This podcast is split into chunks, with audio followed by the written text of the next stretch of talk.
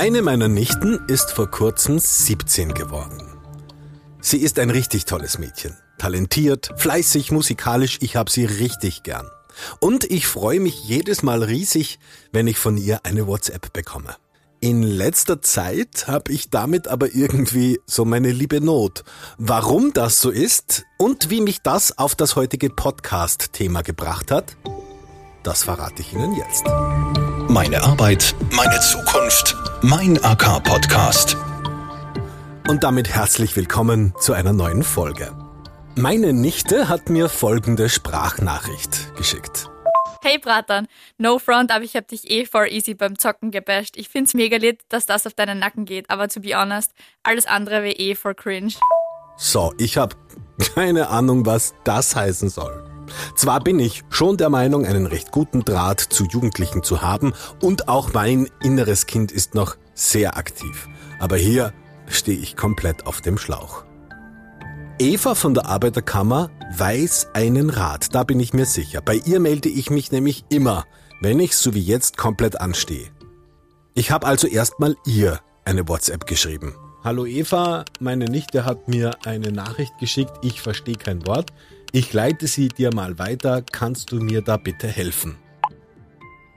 Ihre Antwort kam fast sofort. Sie hat geschrieben, ja klar, kein Problem, wir haben da eh gerade ein Projekt mit Jugendstreetworkern, bei denen kannst du dich sicher melden. Dazu schickte sie die Telefonnummer von Roland Maurer Adrian. Roland ist Streetworker in Graz. Zusammen mit seinem Team und Christiane Reischl arbeitet er an einem Projekt namens Sudoku. Ähm, ich glaube nicht, dass das irgendwas mit Rätselraten zu tun hat weil das Projekt wird vom Digifonds der Arbeiterkammer Steiermark gefördert und muss also irgendwas mit Digitalisierung zu tun haben. Aber was? Das fand ich interessant und habe mich deshalb mit Roland und Christiane verabredet. Bin zur Anlaufstelle der Streetworker in Graz geradelt und habe mich dort mit den beiden getroffen. Hallo Roland, hallo Christiane. Vielen Dank, dass ich heute bei euch sein darf. Gerne. Hallo. Hi. Roland, ähm, ich fange vielleicht gleich bei dir an. Was macht eigentlich ein Streetworker? Ja, grundsätzlich ähm, muss man mal dazu sagen, wir sind noch für Jugendliche, also Jugendstreetwork. Das mhm. heißt, ähm, Jugendliche zwischen 14 und 21 Jahren, die ihren Lebensmittelpunkt oder die viel auf der Straße, in Parks äh, Zeit verbringen. Das ist die Gruppe, mit der, mit der wir arbeiten. Und äh, da gehen wir hin zu den Jugendlichen. Wir bieten uns dann quasi den Jugendlichen an man kriegt von uns Informationen, Beratung, äh, Unterstützung in allen Lebenslagen. Ich stelle es mir ein bisschen schwierig vor, ähm, als Erwachsener auf Jugendliche zuzugehen, dass die das dann, äh, dass die das dann auch annehmen, das Angebot? Ja, also natürlich muss man das jugendgerecht aufbereiten. Das heißt, äh, wenn ich wahrscheinlich im Anzug stocksteif rausgehe, dann werden wir ein bisschen schwerer tun, als ähm, wenn ich ähm, ja, authentisch äh, rausgehe, wenn ich äh, weiß, was Jugendliche äh, so gern haben und äh, gern machen, äh, wenn ich da ähm, ein Angebot setzen kann, das äh, ja niederschwellig ist, das auf Augenhöhe der Jugendlichen ist, dann kann man das als Erwachsener durchaus auch machen. Aber klarerweise kann das nicht jeder oder nicht jede und klarerweise, umso älter man wird, umso mehr äh, verabschiedet man sich, sage ich einmal, von der Jugendwelt ein bisschen und dann muss man natürlich entweder gut aufpassen, dass man da dran bleibt oder den Job wechseln.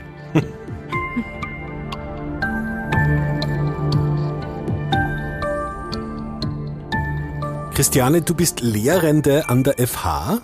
Wofür genau? Ähm, vor allem für Wissenschaft, Forschung, also Lehrveranstaltungen zu diesem Thema und Begleitung bei der Bachelorarbeit, aber auch Lehrveranstaltungen zum Thema Diversitätsmanagement und Entwicklungszusammenarbeit. Wie bist du zu diesem Job gekommen? Ähm, mir hat eigentlich immer schon das Thema Forschung sehr interessiert und ich habe eigentlich als wissenschaftliche Mitarbeiterin an der FH angefangen auch zu einem Projekt Digitalisierung in der sozialen Arbeit ähm, beziehungsweise Digitalisierung am Arbeitsmarkt und bin dann Schritt für Schritt auch zu diesem Projekt gekommen. Dieses Projekt, äh, damit meinst du jetzt Sudoku. Was heißt das eigentlich? Sudoku ist eine Abkürzung für unseren längeren Projekttitel, der eben heißt Soziale Arbeit mit Kindern und Jugendlichen digitale und soziale Kompetenzen im Umbruch.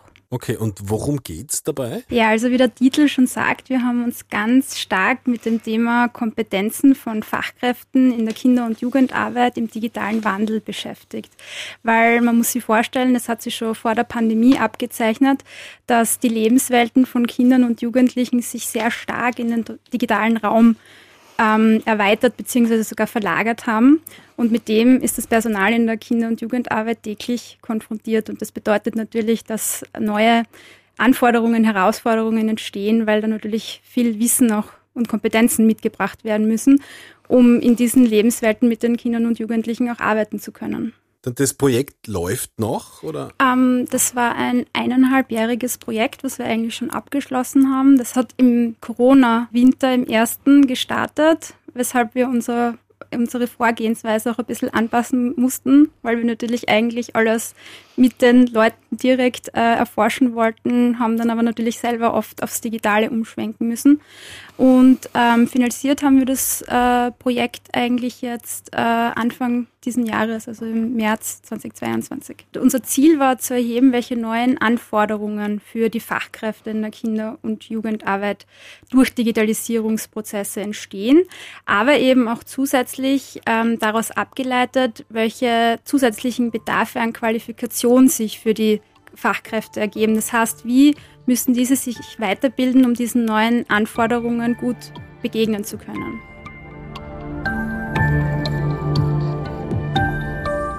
Roland, was hat man in deinem Job als äh, Jugendstreetworker überhaupt mit Digitalisierung am Hut?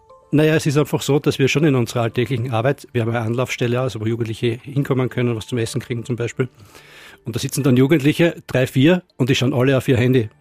Ähm, und kommunizieren eigentlich äh, verbal nicht mit uns, ähm, sondern äh, schauen, äh, schauen auf ihr Handy. Wir kriegen aber mit, dass sie, obwohl sie nicht miteinander reden, miteinander kommunizieren.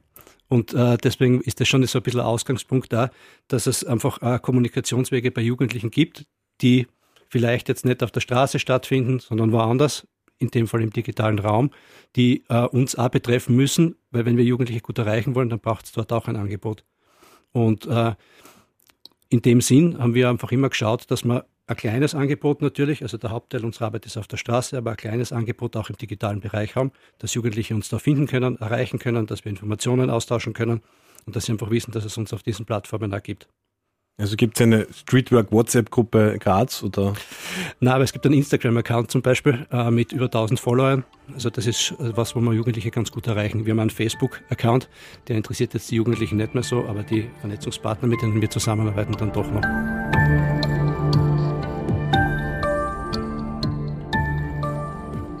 Wie hat die Forschungsarbeit ausgeschaut? Wie, wie, ihr wart da wahrscheinlich nicht in einem äh, Büro und habt Statistiken gewälzt, nehme ich mal an. Unter anderem schon. Okay. Mhm. ähm, aber wir haben unterschiedliche Schritte gewählt. Wir haben natürlich sehr eng mit unseren Praxispartnern zusammengearbeitet, eben dem Jugend Streetwork Graz, aber wir haben eben auch eng mit dem Jugendzentrum Echo zusammengearbeitet von Graz.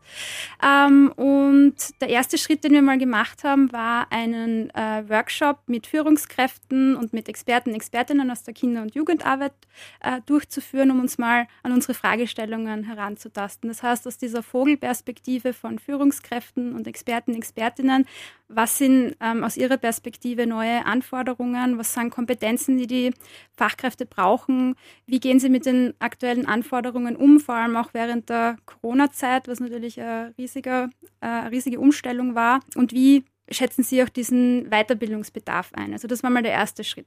Dann sind wir direkt ins Feld gegangen, haben mit den Fachkräften gesprochen in sogenannten Fokusgruppen. Wie schaut euer eure tägliche Praxis aus? Das heißt, welche Tätigkeiten führt ihr tatsächlich digital durch? Wie oft macht ihr das? Was läuft gut? Was läuft schlecht? Was wünscht ihr euch? Ähm, was sind Erfolgsfaktoren? Welche Weiterbildungen würdet ihr brauchen, um diesen neuen äh, Anforderungen gerecht zu werden? Als nächsten Schritt haben wir dann, das, was du jetzt gerade angesprochen hast, eine äh, Online-Umfrage durchgeführt. Ähm, und zwar mit allen Einrichtungen der offenen Jugendarbeit in der Steiermark.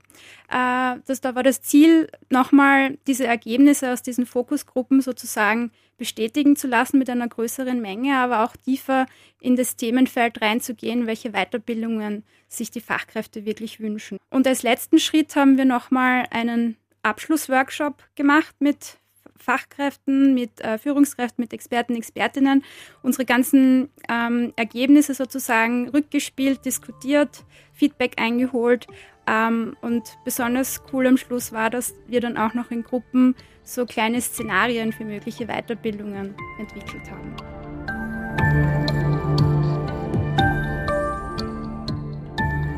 Das Projekt Sudoku ist ja im Kasten, ist abgeschlossen.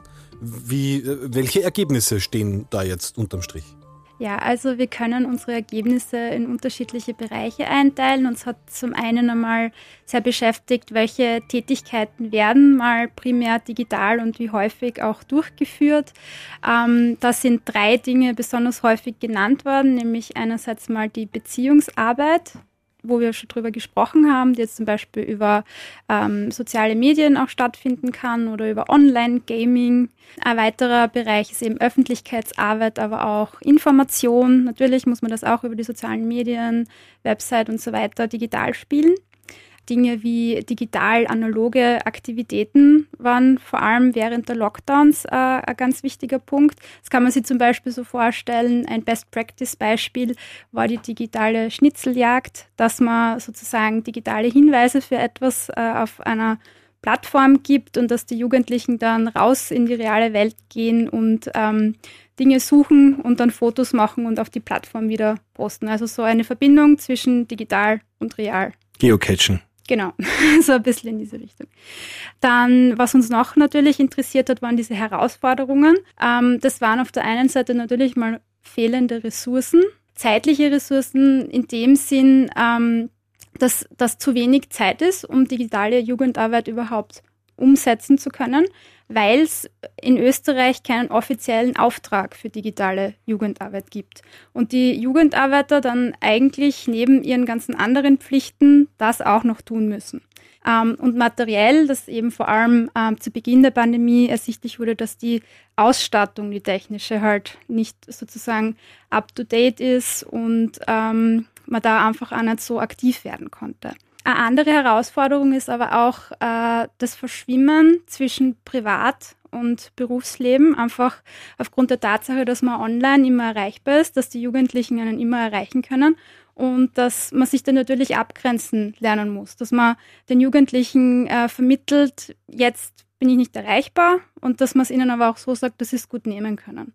Dann ein ganz wichtiger Punkt, der viele Menschen beschäftigt, die Datenschutzgrundverordnung. Die Fachkräfte sind sehr beschäftigt mit diesem Thema, vor allem auch, weil Trägerorganisationen teilweise die Nutzung von äh, speziellen Messenger-Diensten untersagen, weil die eben diesen Mindeststandards von der DSGVO nicht entsprechen. Was aber wiederum an der Lebensrealität von den Jugendlichen vorbeigeht, weil die eben eher WhatsApp nutzen als Signal. Und das ist eben auch ein schwieriges Thema.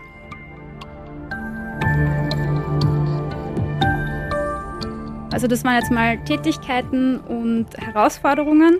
Dann haben wir uns natürlich auf das Thema Erfolgsfaktoren auch äh, konzentriert. Äh, das leitet sich eigentlich aus diesen Herausforderungen ab, weil ähm, Erfolgsfaktoren sind zum Beispiel mehr zeitliche Ressourcen, bessere materielle Ressourcen, ähm, natürlich ein gewisser Grundstock an Kompetenzen, äh, im digitalen Bereich. Also das sollte schon vorhanden sein, äh, damit man dem Ganzen auch begegnen kann. Natürlich auch persönliches Interesse, Offenheit, Neugier sozusagen für das Ganze. Ähm, aber auch eine gelungene Aufteilung im Team. Also, dass man nicht nur sagt, äh, ja, die beiden, die kennen sich eh gut aus mit dem digitalen Bereich, die sollen das machen. Ich mache immer das, was ich sowieso immer schon gemacht habe. Was sind jetzt die konkreten Kompetenzen, die es wirklich braucht ähm, für eine äh, gelungene digitale Jugendarbeit. Also eh schon angesprochen auf diese professionelle Offenheit und Neugier für digitale Lebenswelten und Jugendkulturen, aber auch Mut zum Scheitern, eben auch aufgrund dieser Schnelllebigkeit, weil einfach aufgrund dessen, weil sich da so viel Neues tut, wird man da immer mal wieder auch auf die Nase fallen, weil es einfach so viel auf einmal ist sozusagen. Und dann natürlich Bereitschaft für die Weiterentwicklung, dass ich Weiterbildungen in dem Bereich machen will, aber auch zu wissen, wo kriege ich Hilfe, wen kann ich fragen, wenn ich mich bei der oder der Thematik nicht auskenne. Der letzte Punkt, die äh, Qualifikationsbedarfe, also wo haben äh, Fachkräfte wirklich Interesse, sich weiterzubilden. Das war tatsächlich am häufigsten genannt ähm, der rechtliche Rahmen von digitaler Jugendarbeit in Verbindung mit Datenschutz weil das einfach sehr viele sehr verunsichert, wie sie da richtig umgehen sollen damit.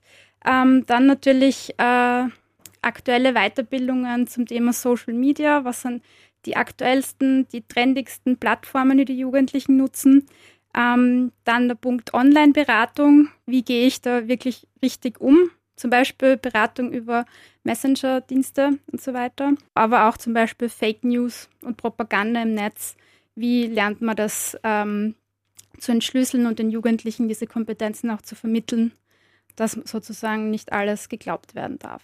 Das ist viel. Ja, das stimmt, ja. Also wir haben auch einen ziemlich langen Endbericht geschrieben und äh, es ist sehr viel Inhalt gewesen. Also so wie vorher schon gesagt habe, wir haben ähm, vier methodische Schritte gehabt, wo einfach unheimlich viel rausgekommen ist. Und das, was ich jetzt kurz zusammengefasst habe, war eigentlich eh nur die Spitze des Eisbergs. Mhm.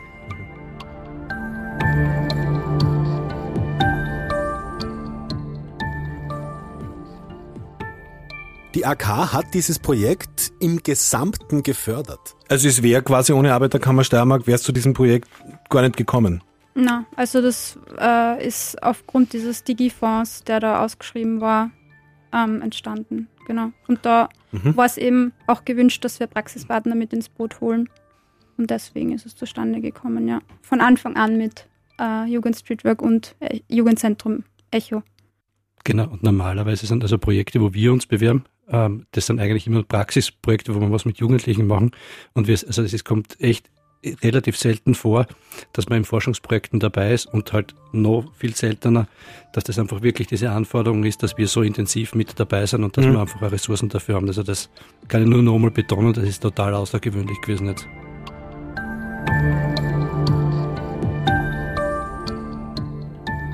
Ein Projekt so außergewöhnlich wie meine beiden Podcast-Gäste heute. Christiane hat gesagt, die Forschungsergebnisse seien nur die Spitze des Eisbergs. Ich habe mich mit, mit ihr und Roland noch lange unterhalten und ich kann Ihnen sagen, der Eisberg ist groß.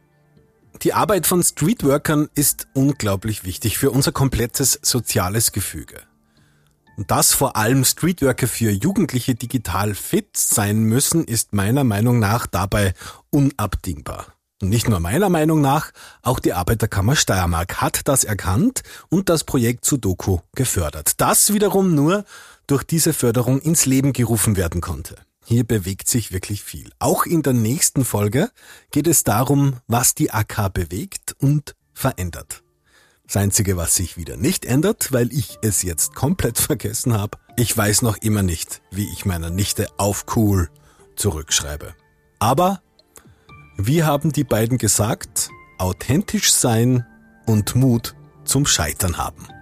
Also bitte. Hallo, kannst du mir bitte erklären, was dieser Satz heißt? Ich verstehe ihn nicht. Dein Onkel Sebastian. Und senden. Meine Arbeit, meine Zukunft, mein AK-Podcast.